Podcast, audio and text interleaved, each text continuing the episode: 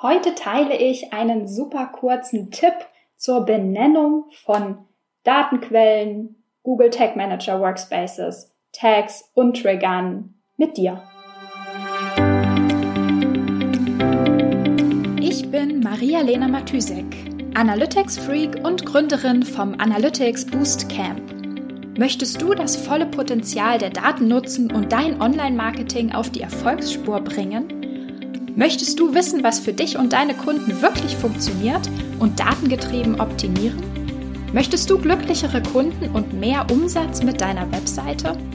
Dann bist du hier richtig.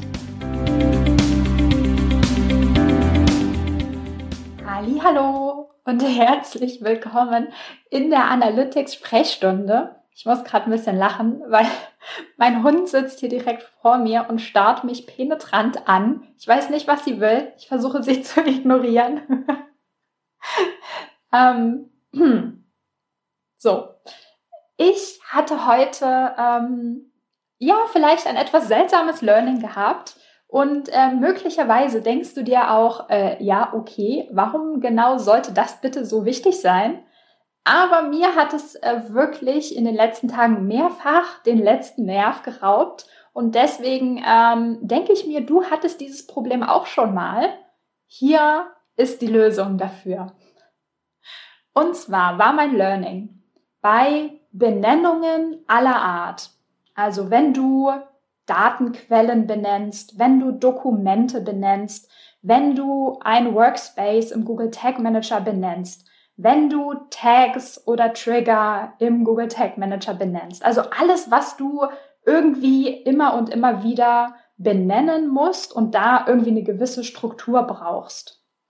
Schreib immer die Info, die am wichtigsten ist und die sich unterscheidet, immer, immer ganz vorne in den Namen. Und ich garantiere dir einen, Effizien einen Effizienzgewinn beim Arbeiten von 50 Prozent. Mein Problem ähm, oder warum mir das immer wieder den äh, letzten Nerv geraubt äh, hat, das ist mir nochmal am Wochenende klar geworden, ähm, wo ich an meinem eigenen Google Data Studio Reporting ein bisschen rumgebastelt habe.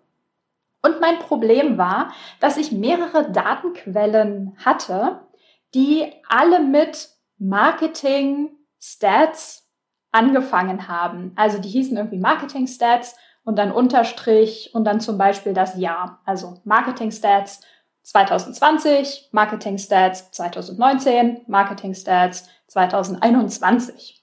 So. Und das Problem an der Sache ist, überall, wo man eine Datenquelle auswählen kann, werden immer nur die ersten paar Zeichen angezeigt.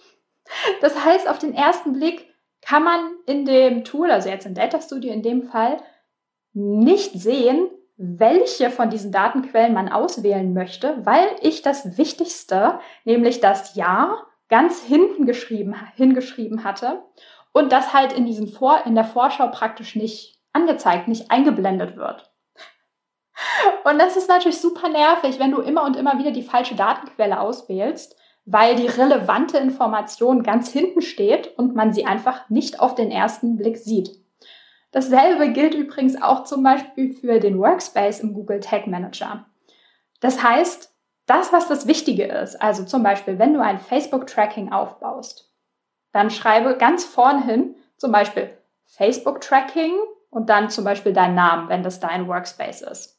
Weil nur dein Name, das ist keine Information, die du als allererstes wissen möchtest. Du möchtest wissen, worauf bezieht sich dieser Workspace, nämlich auf das Facebook-Tracking.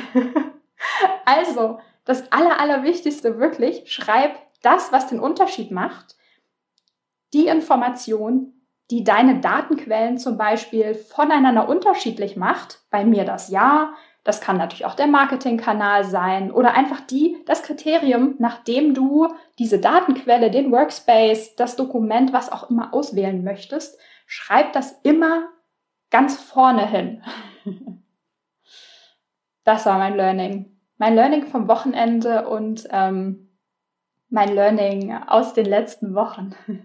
Ja, und damit würde ich sagen, wünsche ich dir noch eine produktive Woche mit einem Effizienzgewinn durch sinnvollere, auf den ersten Blick erkennbare Naming Conventions.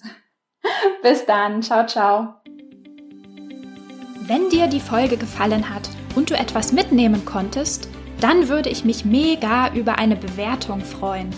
Abonniere den Podcast, teile ihn mit Freunden und Kollegen und wenn du selbst eine Frage hast, die ich dir in der Analytics-Sprechstunde beantworten kann, dann schreib sie mir auf jeden Fall per Mail an maria.analyticsfreak.com, auf Facebook oder über LinkedIn.